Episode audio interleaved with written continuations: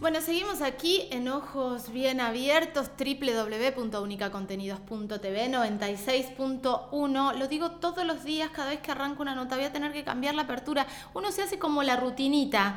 Lo que no se hace rutinita, porque en realidad hay que ponerle el cuerpo todos los días y ella lo pone, es el laburo que hace Zuleika Snal con las mujeres, con las víctimas, con las personas vulneradas y Bitácora de un grito cumplió un año. ¿Pariste en pandemia, Zuleika Esnal? Es tremendo, sí, en plena pandemia este, salió de imprenta donde no salía nada.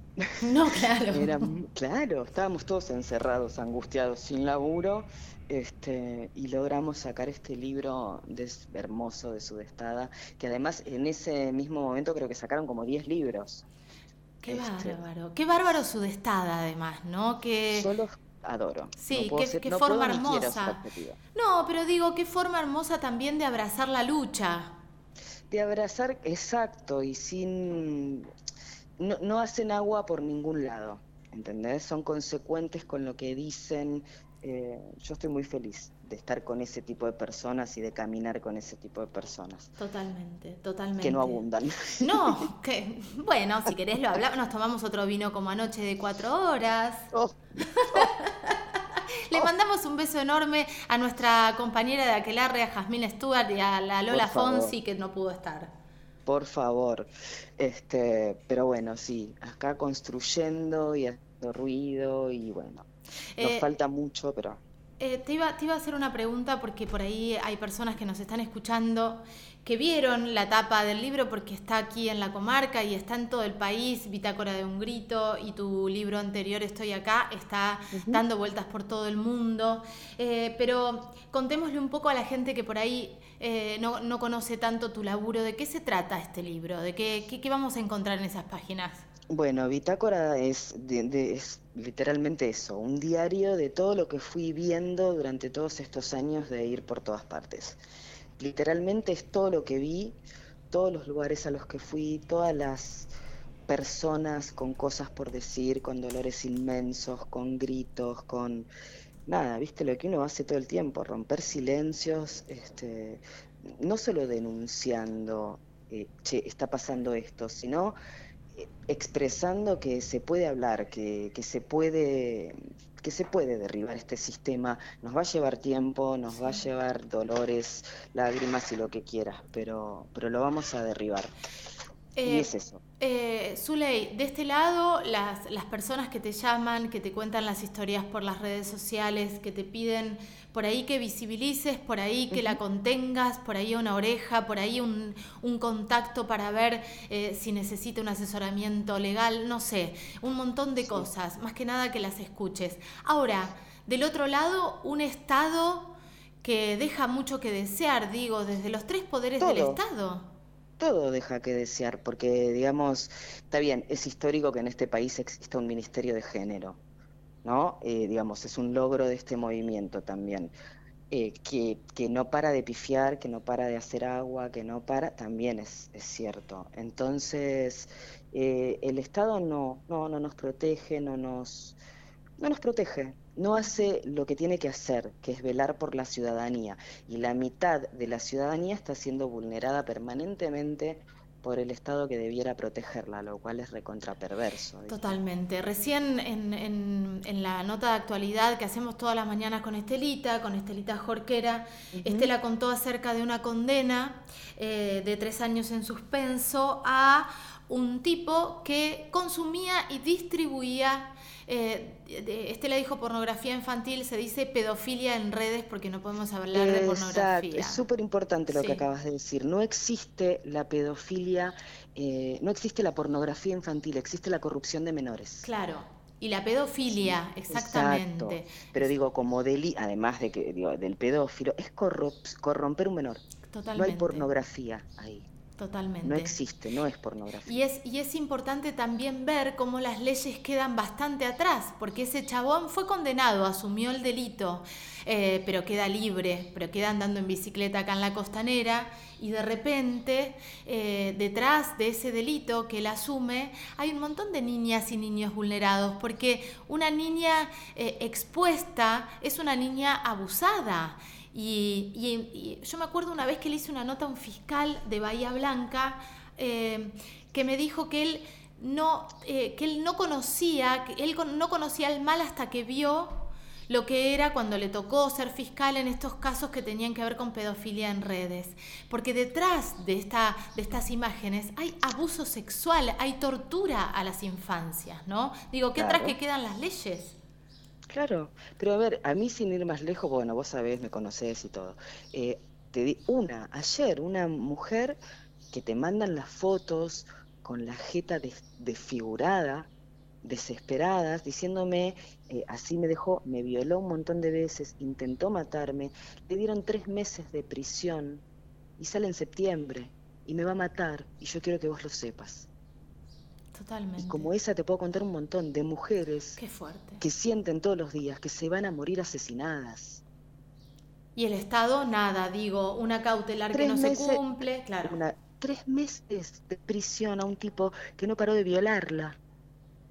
¿Entendés? Entonces cuando nosotras hablamos de lo que pasa, creo que la gente y la sociedad y los medios van a tener que empezar a escuchar un poco más crudamente. Porque cuando yo te digo abuso, miras para otro lado. Cuando te digo eh, la justicia no está, miras para otro lado. Cuando te digo violador, miras para otro lado. Entonces te voy a tener que decir con lujo de detalles para que entiendas de una puta vez que cuando te digo eh, violencia, te digo que hay mujeres que han quedado sordas de los golpes que le metían en la cabeza mientras las violaban por delante y por detrás. Claro, claro.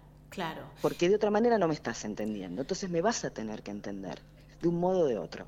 Sí, y es, y es eh, fundamental eso, porque eh, nos cuidamos mucho en, en ver qué palabras utilizamos para que no causemos rechazo. Pero ¿sabes qué? Hay mujeres vulneradas, hay mujeres hechas mierda, hay niñas hechas mierda, hay niños hechos mierda. Entonces, me parece que, es por ahí, Zuley. Y tu libro tiene esta cosa descarnada, porque vos... yo, sí.